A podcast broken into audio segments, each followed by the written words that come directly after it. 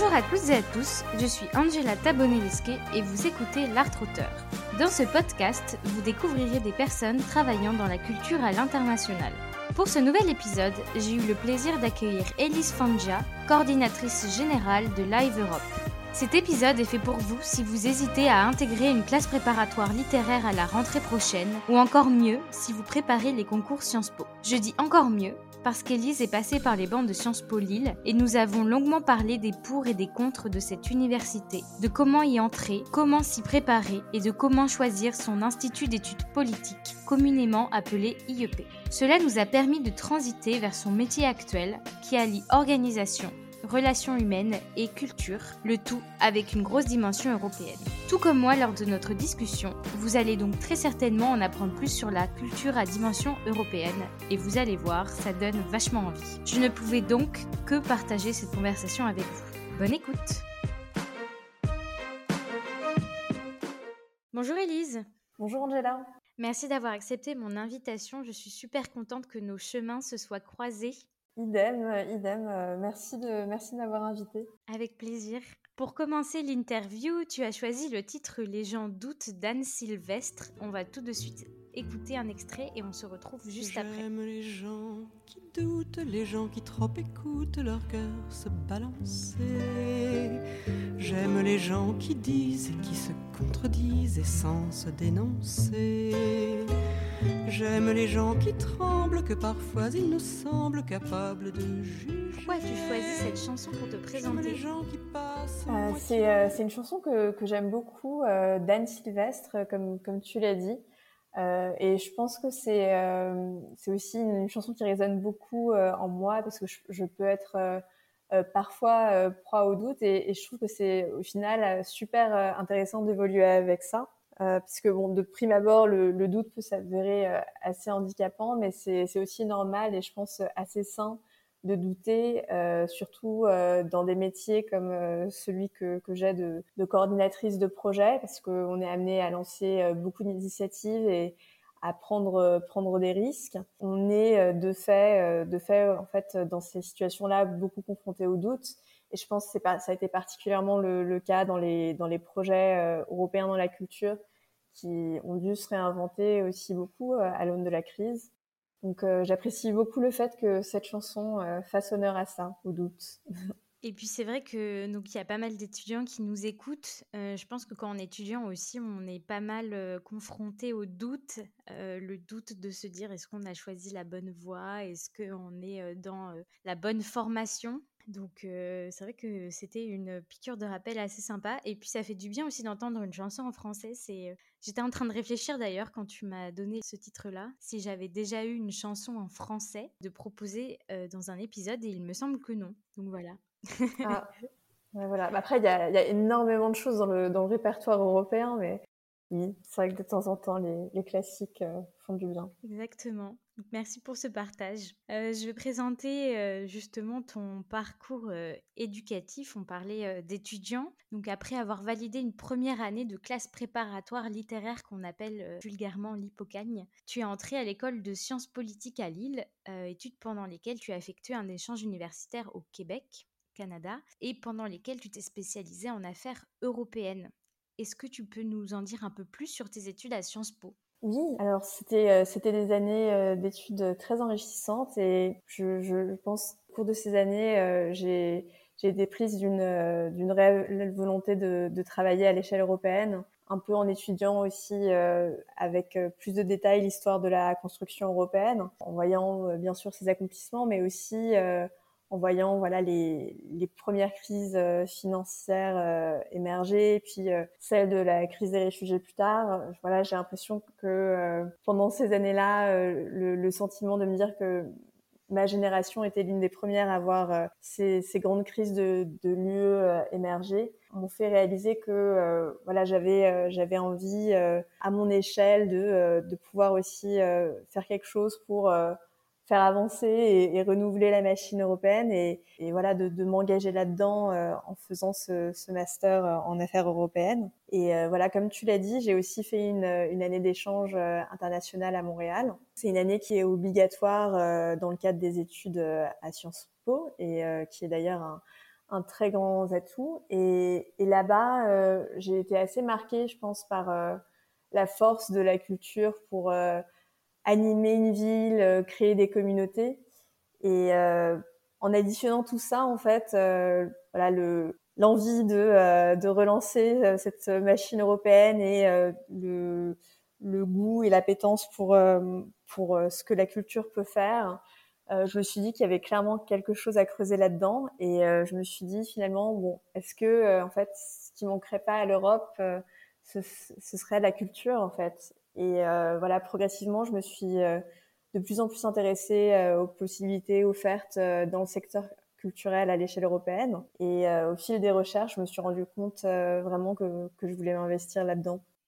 Super, tu as commencé à embrayer sur l'Europe. On va en parler juste après un peu plus en détail. Si je reviens un petit peu à Sciences Po, parce que je trouve que c'est un peu une nébuleuse. C'est-à-dire que des écoles Sciences Po, il y en a dans pas mal de villes, il n'y en a pas que à Lille. Tu as commencé à parler de tes cours un petit peu. Est-ce que tu peux nous dire ce qu'on y fait en fait concrètement? Comment on choisit la ville dans laquelle on va aller pour Sciences Po? Oui, tout à fait. Alors, L'avantage de, de, Sciences Po, euh, c'est que c'est des études vraiment très pluridisciplinaires pour rire et c'est presque une boutade. On dit, euh, on dit voilà, euh, Sciences Po, Sciences Pipo, c'est-à-dire que on apprend tout, mais enfin, on, on, on, sait surtout, mais on apprend, on apprend rien. Enfin, un peu pour, pour montrer du doigt que voilà, Sciences Po, c'est effectivement très pluridisciplinaire et c'est vrai qu'on va apprendre euh, voilà, plein de matières, soit l'histoire, l'économie, euh, la sociologie, euh, la science politique, sans forcément creuser trop. C'est pour ça qu'il y, y a, cet, aspect où, où, au final on se spécialise plutôt que très tardivement, donc en, en master sur un sujet. Mais c'est c'est une école qui est incroyable et qui, moi, m'a apporté beaucoup et, et je m'en suis rendu compte aussi beaucoup avec le recul parce que ça apprend en fait une, certaine manière de penser et, et voilà en fonction euh, de du métier qu'on va faire après en fait euh, on va euh, on va en fait pouvoir réutiliser voilà une, façon de structurer une pensée une façon de s'intéresser à un sujet ou un autre. Donc ça c'est quelque chose qui pour moi est vraiment très intéressant et, et reste l'atout principal de de Sciences Po. Généralement on peut on peut entrer soit en première année euh, d'études, soit effectivement comme, comme je l'ai fait euh, après une année de, de, de prépa ou, d'université, voire euh, y entrer en master, mais c'est peut-être un petit peu plus un peu plus compliqué. Comment on choisit le, le Sciences Po dans lequel on va atterrir Il y a déjà le, le, premier le premier Sciences Po donc qui est Sciences Po Paris euh, qui, euh, qui, a un concours différent. Et ensuite, euh, il y a les autres IEP de province qui ont ensemble un, ce qui s'appelle un exa concours. Je ne suis pas au fait exactement des, des dernières réformes. voilà, c'est ça, c'est ça. Mais il, me semble qu'il y, y, a toujours donc ce concours pour accéder à plusieurs Sciences Po en parallèle. Et, et ça, c'est aussi quelque chose qui est assez avantageux parce qu'on a moins à, à, se poser la question de quelle, quelle Sciences Po on va faire. Mais en tout cas euh, Sciences Po, euh, Sciences Po Lille, donc euh, là où j'ai étudié, est, une école qui, par exemple, est très intéressante et pour justement tout ce qui est affaires européennes, parce qu'il y a cette proximité évidente avec Bruxelles et, aussi Paris. Donc, on, peut avoir facilement des intervenants qui bossent directement dans des institutions ou en, lobbying, dans, dans, une diversité de secteurs. Donc, c'est très intéressant pour ça. D'accord. Donc, si j'ai bien compris, toi, tu as passé le concours passerelle à la fin de ton hippocagne. Tu as atterri, entre guillemets, en deuxième année, Sciences Po. En oui, en, première ah, année. ouais, quand même en première année, mais voilà. Et c'est ça. Et ensuite, j'ai fait, j'ai fait mes, mes cinq ans avec, au bout de donc, la quatrième année, la spécialisation en, en affaires européennes. D'accord. Donc en fait, si jamais on est pris en fait à plusieurs écoles Sciences Po au concours, il vaut mieux choisir son école avec la spécialité qui arrive au bout. Comme toi, tu as pu le faire du coup avec les affaires européennes par rapport à Lille. Oui, alors quand on choisit son IEP, on peut regarder euh, sans forcément euh, être euh, spécialisé dès le début. On peut déjà regarder un petit peu voilà quelles, sont les, les opportunités qu'offrent les différents IEP. C'est-à-dire que par exemple l'IEP de Strasbourg, ça, ça, va être aussi un IEP très fort sur les affaires européennes et il me semble euh, la finance. Donc pour choisir, je pense, euh, son IEP, on peut regarder euh, aisément voilà, quels sont les, les, domaines de spécialité de cet IEP-là. Ok.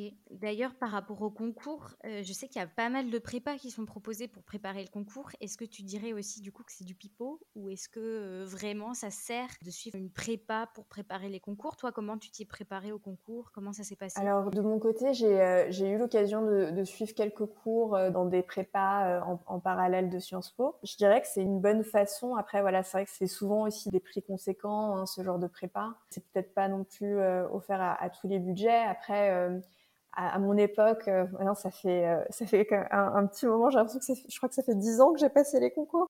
Oui, ça passe Ce que j'avais fait aussi beaucoup, c'était, euh, il me semble qu'il existe des prépas en ligne qui, qui sont très bien à des prix abordables. Donc c'est des, des cours en ligne. Bon, malheureusement, je pense pour les étudiants, ils en ont tous un peu euh, ras-le-bol des cours en ligne, mais c'était vraiment pas mal. Il y avait aussi euh, une possibilité d'envoyer des copies d'examen, enfin des, tests blancs. Ça me semblait être une, bonne solution. Ça et, puis les, livres classiques euh, d'histoire qui sont conseillés. Euh, voilà, il y a quelques livres de référence comme ça qui peuvent être très utiles. Ouais, donc peut-être que toi, l'organisme avec lequel tu avais travaillé, peut-être qu'il y en a d'autres mieux qui sont apparus depuis, donc tu conseilles aux personnes qui nous écoutent, qui seraient intéressées pour passer ces concours, de du coup directement se renseigner sur Internet? Oui, je, je pense euh, la meilleure option, c'est de, de, regarder effectivement quelles sont les, possibilités euh, offertes euh, sur le net. Puis en tout cas, pour, pour les auditeurs, j'encourage vraiment à essayer les concours parce que c'est des études qui sont véritablement passionnantes et qui amènent à, beaucoup de choses.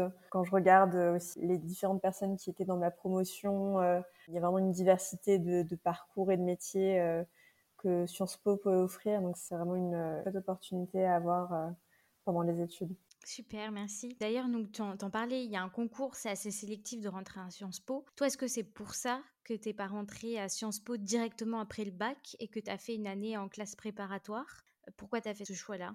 J'avais euh, voulu faire faire cette classe préparatoire, donc c'était via le, système APB. Voilà, j'avais hésité entre plusieurs classe euh, préparatoire, notamment économique et ensuite euh, ensuite littéraire. Donc finalement j'ai eu euh, j'ai eu donc cette classe préparatoire à, Jules Ferry à, à, Paris et, au final c'est vrai que c'est pas en tant que tel une, une prépa pour Sciences Po, mais c'est aussi une formation ultra intéressante pour non seulement passer les concours, mais aussi pour en termes de culture générale je pense qu'on apprend, euh, on apprend énormément euh, sur la première année, euh, la première année de classe préparatoire. Et c'est vrai que j'avais beaucoup apprécié cette année, qui certes est, intense.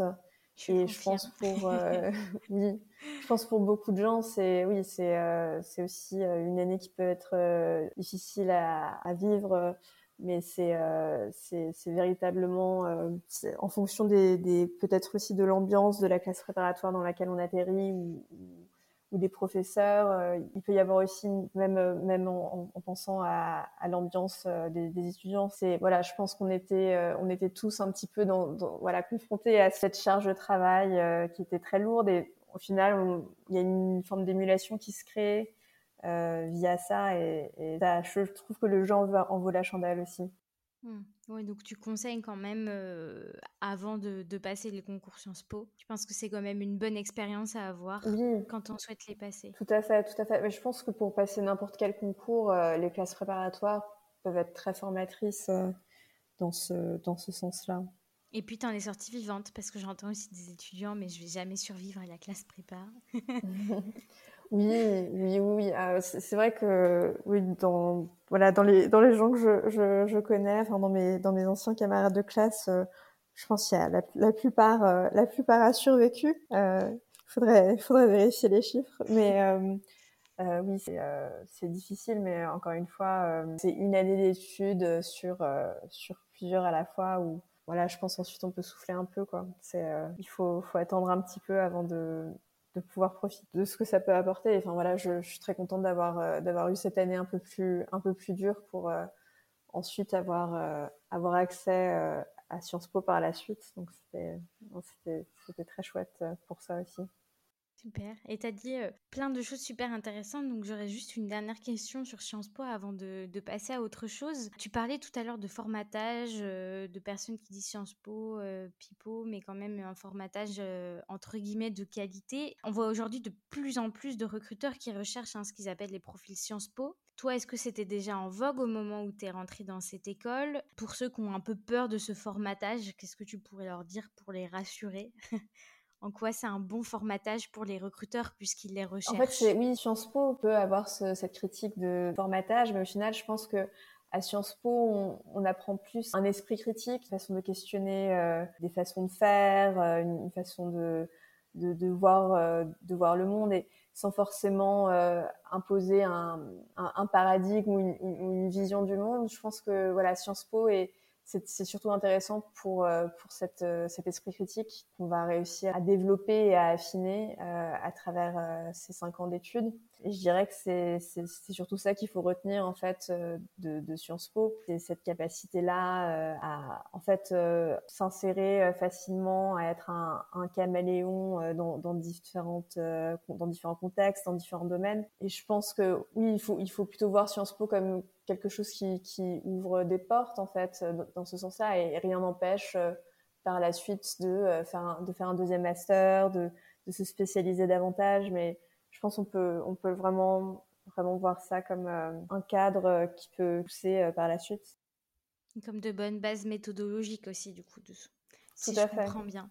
Tout à fait. Super, merci Elise. Donc dès ton cursus universitaire, hein, tu viens de, tu nous en as parlé, tu t'es spécialisé entre guillemets euh, vers l'Europe, tu avais même une matière euh, montage et financement de projets européens. Pourquoi tu as choisi cette voie-là?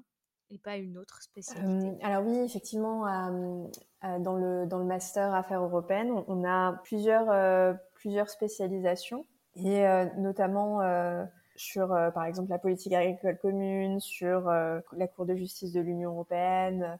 Et oui, en fait, le, montage de projet faisait partie euh, d'une des options qu'on avait choisi, que, que j'avais choisi.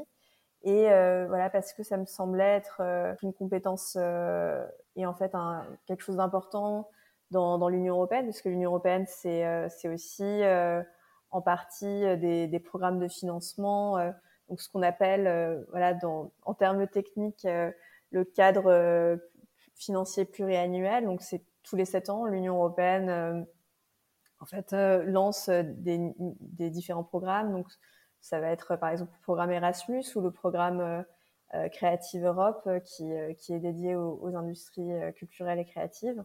Pour moi, ça me semblait important de, savoir comment se passait effectivement la, procédure en fait pour arriver à créer, à monter, à écrire des projets dans ce cadre. Et c'est d'ailleurs une des fonctions que, que j'ai en tant que coordinatrice de Live Europe, c'est aussi euh, de monter le projet et, de gérer son enveloppe financière. Donc c'est vrai que c'est une, euh, euh, une compétence qui et un cours qui, qui rétrospectivement était assez utile. Tu as bien choisi ta matière alors, en tout cas ta spécialité. Et d'ailleurs, pour ceux qui s'intéresseraient au montage de projets en général, est-ce que tu peux expliquer un petit peu en quoi les projets européens sont assez différents des montages de projets enfin, qu'on va appeler un peu plus habituel Ce qui va être pas mal différent sur des projets euh, financés à, l'échelle européenne, c'est euh, si on prend le cas du programme Creative Europe par exemple, il faut savoir que voilà la culture c'est une euh, compétence de l'UE qui n'est pas exclusive. Ça veut dire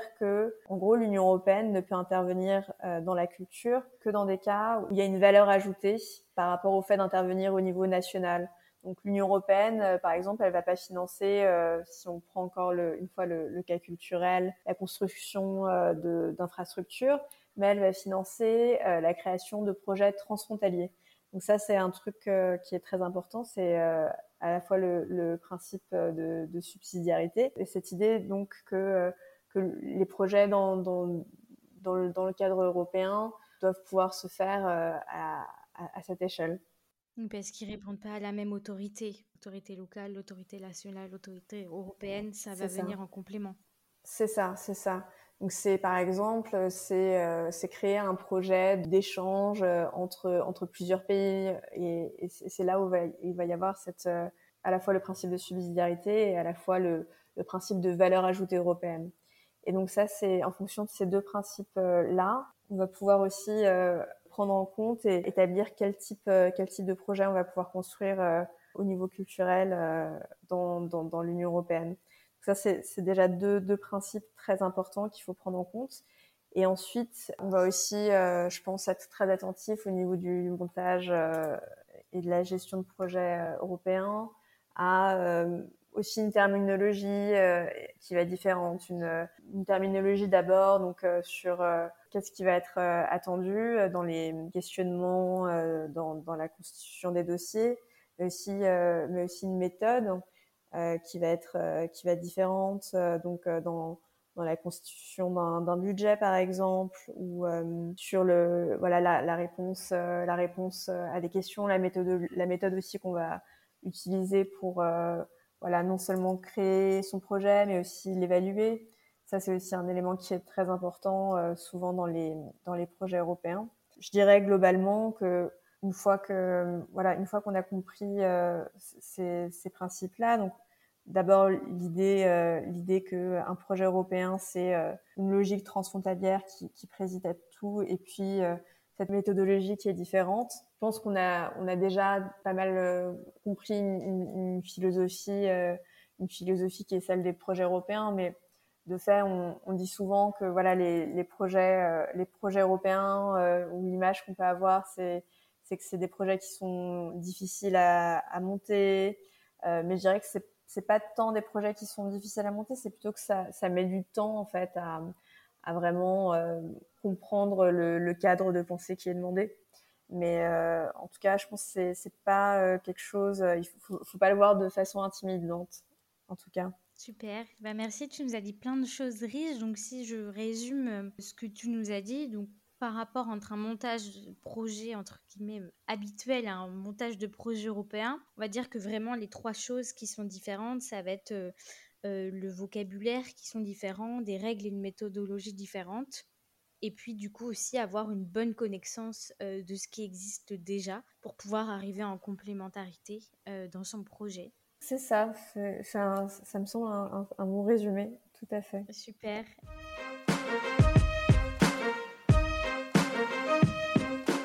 Et puis ça me permet de faire une transition avec euh, ton métier actuel. Tu as commencé à parler du projet Live Europe et de ton métier. Donc tu es euh, General Coordinator, donc on peut dire coordinatrice générale du projet Live Europe. Est-ce que tu peux nous dire en quoi euh, consiste le projet Live Europe? Oui, bien sûr. Donc Live Europe, c'est une plateforme qui est financée par Creative Europe, donc qui est le programme euh, dédié aux, industries culturelles et créatives euh, à l'échelle européenne. Et euh, voilà, on, existe depuis 2014.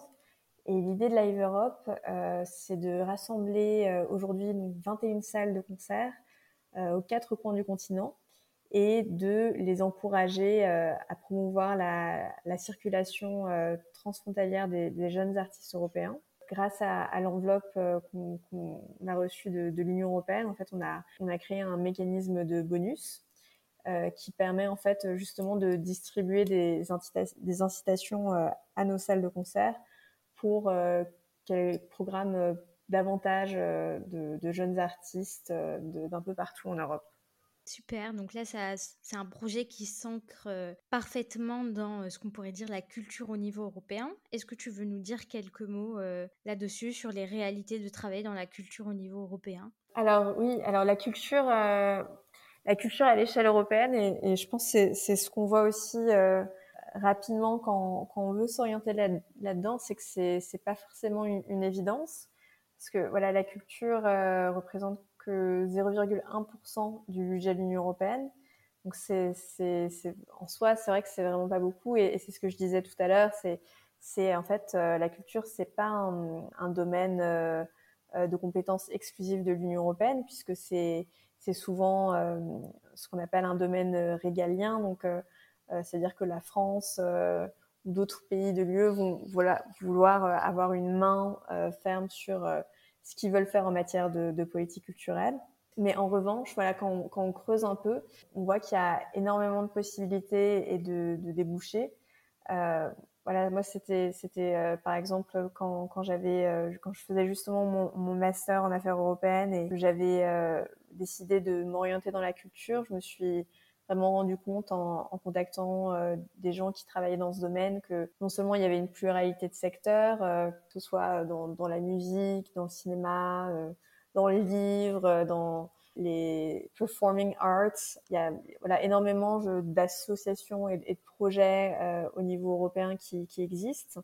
Mais il y a aussi, euh, je pense, une pluralité de compétences. Voilà, on parlait tout à l'heure du financement et de montage de projet, mais il y a aussi euh, ce qui constitue la, la défense et, et, et, la représentation d'intérêt. Donc, c'est pas ce qui veut dire euh, un peu parler et, faire en sorte que une législation soit soit plus avantageuse pour la pour le secteur culturel il y a aussi l'organisation d'événements. Donc, il y, a, énormément de choses qui sont possibles au niveau de la culture euh, à l'échelle européenne. Voilà, moi, ce que, ce que je peux conseiller aux, étudiants qui nous écoutent, c'est, voilà, en plus de faire des stages, euh, d'ailleurs, euh, ce, conseil ne vaut pas que si vous voulez vous spécialiser dans, dans, la culture à l'échelle européenne, mais c'est, voilà, de commencer très tôt ou dès le master à se tisser un réseau et à faire un mapping euh, des, des, postes et des secteurs qui, qui euh, vous intéressent. En l'occurrence, moi, pour vraiment appréhender euh, le secteur de la culture à l'échelle européenne, c'est une des choses que j'ai faites et j'ai trouvé ça vraiment très intéressant. Donc l'idée, l'idée, c'est de chercher, par exemple, cinq personnes qui font voilà des, des métiers qui vous intéressent et peut-être de les appeler pour pour en savoir plus sur la réalité de leur travail ou leur poser des questions pour, euh, pour mieux appréhender ces métiers. Et d'ailleurs, Angela, c'est un petit peu ce que tu fais aussi avec ce podcast, donc c'est aussi, euh, c'est aussi très chouette. Mais je pense que oui, voilà, c'est le fait de se tisser un réseau et, et d'aller un petit peu euh, chercher ce qui est possible comme métier, c'est, je pense, un super outil pour envisager un, un projet professionnel. Et euh, moi, de mon côté, c'est aussi ce qui m'a permis euh, d'apprendre à connaître Live Europe, euh, donc le, projet que je coordonne aujourd'hui. Donc, je vois que ça marche. Je peux en témoigner. Bah, c'est vrai que moi, c'était un petit peu ma solution pour essayer de comprendre quelle mission m'intéressait. Mais toi, du coup, tu l'as fait par quel moyen Parce que c'est vrai que là, il y a LinkedIn qui se développe beaucoup depuis quelques années. Est-ce que tu envoyais des mails directs? Comment tu contactais ces gens-là? Parce que ça peut être justement un peu on peut appréhender justement cette étape de prendre contact. Souvent, il y a des gens qui répondent pas. C'était quoi, toi, ta, ta technique? Euh, Oui, bah c'est vrai que sur LinkedIn, ça peut être parfois un peu compliqué.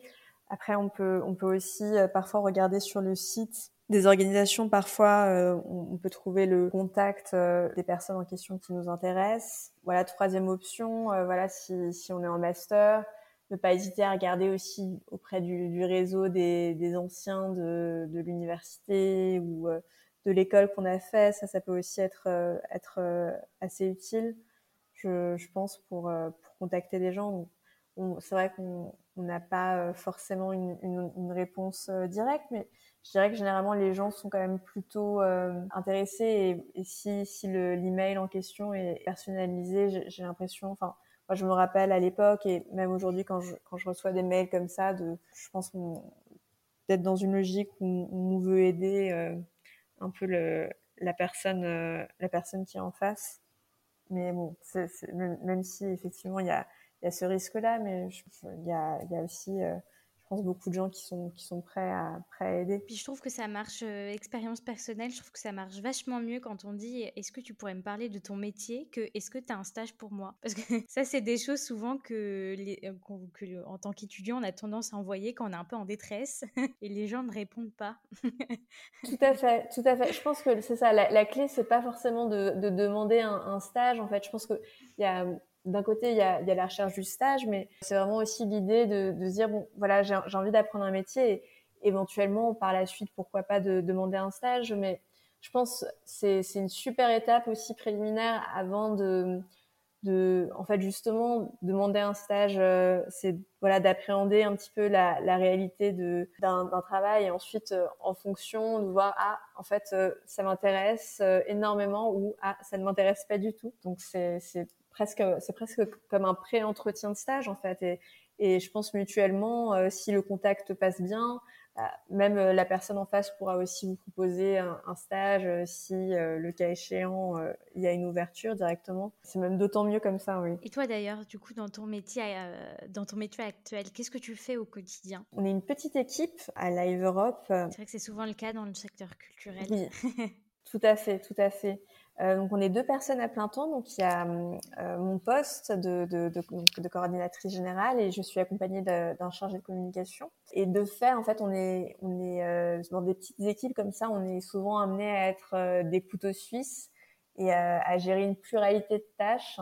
Donc au, au, quotidien, en fait, d'un jour à un autre, ça va être, ça va être assez différent.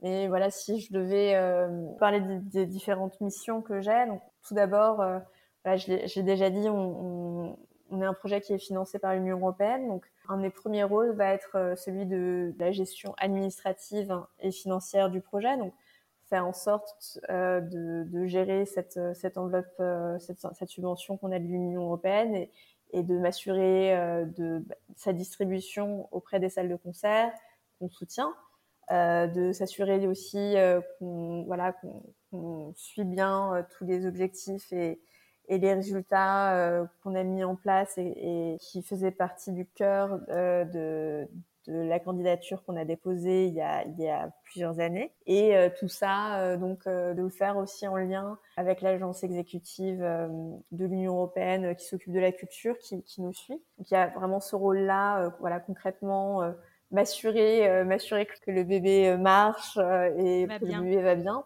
et ensuite, euh, voilà, de façon peut-être un peu plus macro, il y a aussi euh, bien sûr le, la question de, de, de l'impulsion de la stratégie générale du projet avec tous les membres, euh, s'assurer que les membres de la plateforme sont, sont engagés et, et motivés à voilà mettre en œuvre mettre en œuvre le projet. Ça passe aussi par par l'organisation de réunions avec avec nos membres, par voilà des appels et notamment pendant la crise, c'était un, c'était aussi quelque chose qui était très très important pour euh, aussi s'assurer que voilà nos activités euh, soient pertinentes euh, dans un contexte où voilà on pouvait plus organiser de, de, concerts, donc on a dû réorganiser un peu la façon dont on opérait et la façon dont on mettait en lumière des artistes. Donc ça, c'était un, un, travail qu'on a aussi fait beaucoup en collaboration avec les salles et c'était quand même très important. Euh, il y a un gros défi. Exactement, il y, a, il y avait un gros défi euh, pour euh, s'assurer que voilà tout le monde à distance puisse travailler sur le même projet et c'est un peu un travail d'orchestration au final euh, qui est euh, très essentiel, je dirais, euh, en tant que coordinatrice générale. Après, il y a aussi la, question de la représentation du projet auprès des partenaires. On est souvent invité, que ce soit sur des tables rondes ou des conférences qui sont propres au secteur de la musique, à représenter le projet, à, aussi rencontrer des, des futurs partenaires que ce soit institutionnel ou privé, pour le projet. Donc c'est aussi ce rôle-là qui fait partie de mes missions et oui, donc il y a vraiment cette, euh, pluralité euh, de, compétences qu'on est amené euh, à suivre. Et voilà, d'un jour à l'autre, on peut être amené à, travailler sur des choses très très différentes. Donc c'est aussi ça qui est passionnant dans, ces, boulots-là de coordinateur de projet. c'est que voilà, on est, amené en fait à être sur plusieurs fronts à la fois. Un jour, on peut être euh, dans une réunion euh, à Lisbonne euh, avec tous ses membres pour établir la stratégie des prochaines années. un autre jour, on, on, va on va faire des fichiers Excel pour monter monter un budget ou justement pour s'assurer que on a bien respecté voilà le, le, budget et, les critères et, les critères des, des résultats qu'on a mis en place. Un autre un autre jour, on va s'occuper de faire des, des interviews euh, avec euh, des artistes. Enfin, c'est vraiment très, très diversifié.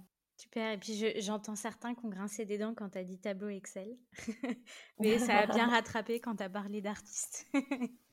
C'est ça, c'est ça. Oui, non, c'est c'est ça qui est aussi intéressant avec ces ces, ces, boulots-là, c'est que il y a autant de il y a, y a, des moments qui sont plus plus conviviaux et qui font euh, qui font vraiment euh, la réalité et la, la, concrétisation du projet. Mais voilà, bien sûr, il y a des parties euh, un peu plus contraignantes. Donc encore une fois, peut-être tout à l'heure on parlait de voilà qu'est-ce que c'est de la réalité de monter un projet européen et derrière la réalité administrative compliquée, il y a aussi euh, plein de plein de moments chouettes euh, à vivre. Ouais, super. Et si tu devais choisir trois mots pour décrire ton métier, qu'est-ce que tu choisirais? Flexibilité tout d'abord, parce qu'effectivement il faut euh, il faut être capable d'être euh, d'être sur tous les fronts. je dirais solidarité aussi, euh, parce qu'on est sur sur des projets où on est sur de la de la coopération constante, donc réussir en fait à, mettre en lien différents différents acteurs. Et conviction aussi, je dirais parce que c'est aussi des, des, métiers où euh, et c'est souvent souvent le cas dans la culture on, on, a une forme euh, en fait d'engagement pour ce qu'on fait. C'est c'est pas anodin en fait voilà dans nos métiers on, on s'engage aussi à, à, faire vivre euh, la culture à l'échelle européenne et dans un sens c'est une, une forme de, de conviction qu'on a qu'on a tous et je le vois en fait dans toutes les personnes qui sont impliquées aussi sur le projet Donc, moi en tant que coordinatrice mais aussi voilà, tous les membres de, des salles de concert de, de Live Europe avec qui on travaille. Je pense que on est animé par cette, cette conviction-là aussi.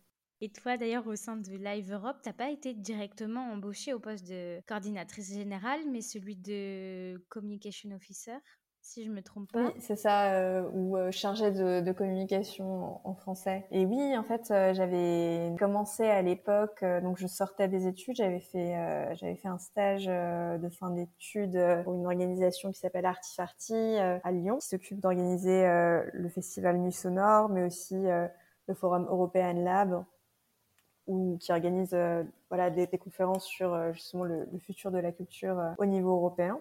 Par la suite, donc j'avais euh, voilà, j'avais postulé euh, juste à la fin de mon stage euh, à ce poste en tant que chargée de communication pour Live Europe. C'était bah, avant tout parce que j'étais très intéressée par le projet de Live Europe et voilà, de, de, par mes études, j'étais pas forcément une spécialiste en, en, communication, mais voilà, de par mes stages, j'avais pu en faire un petit peu.